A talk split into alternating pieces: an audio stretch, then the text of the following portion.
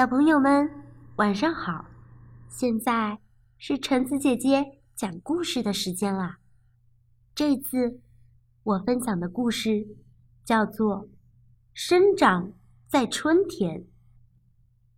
这是一只圆乎乎的小睡鼠，它一直在睡着，长长的尾巴卷到头顶上。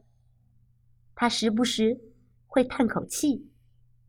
或者打个小小的呼噜，但就是不愿醒来。这一天，树上绽放了第一朵花，田鼠们醒过来了。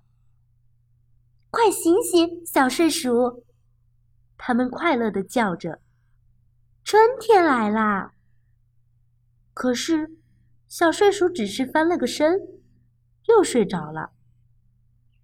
第二天早上，一个叫拉塔山姆的家伙来到了树枝旁。他转悠来，转悠去，想找点东西吃。也许能找到一窝蛋，或者一两只胖胖的小刺猬。它们炖起来会很好吃。拉塔山姆正沿着树篱。轻轻地走着。这时，有一样东西咕噜咕噜的滚了下来，是一个小小的草窝。草窝里，小睡鼠缩成一团，正呼呼大睡着。啊哈，午餐！邋遢山姆乐坏了，他捅了捅小松鼠。那毛茸茸的身体，不过这一只没有多少肉啊。拉达山姆把小睡鼠带回家，扣在一个沉重的花盆下，给它一点水。接着，他从花盆上面的小洞往里面丢了些葵花籽和一把榛子仁。小睡鼠的鼻子动了动，它睁开了眼睛，看见面前的种子和坚果，这就是生活。它感叹着，把它们吃了个精光，然后它又睡着了。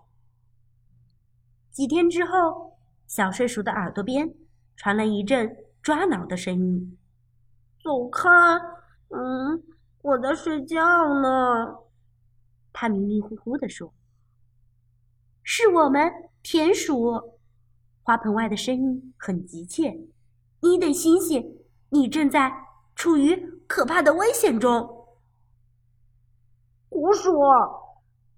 小睡鼠闭着眼睛说：“有人照顾我，我每天都有吃有喝的。”那是邋遢山姆要把你养胖。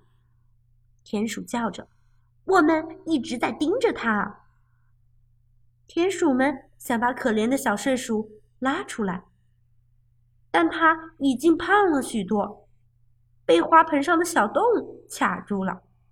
小睡鼠被这么一番拉扯，疼得尖叫了起来。它叫得那么响，邋遢山姆听到了，跑来看看到底是怎么回事。田鼠们纷纷逃开了，躲进草丛里。邋遢山姆用树枝戳了戳小睡鼠。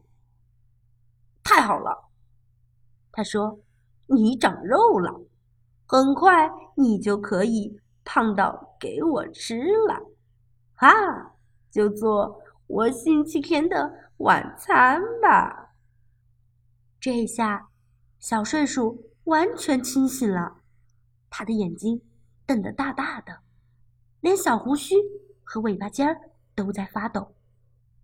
这时，他又听到了一阵抓挠的声音：“是我们，是我们回来啦！”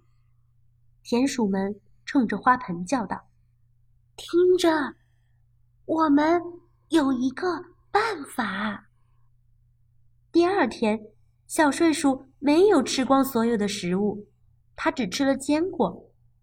然后，他把葵花籽埋进泥洞里，撒上邋遢山姆每天给自己的那点水。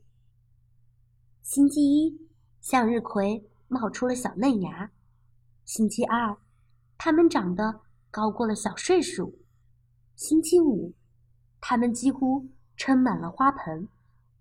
到了星期天，向日葵已经挤出了花盆上面的小洞，把一根根幼苗向着阳光伸出去。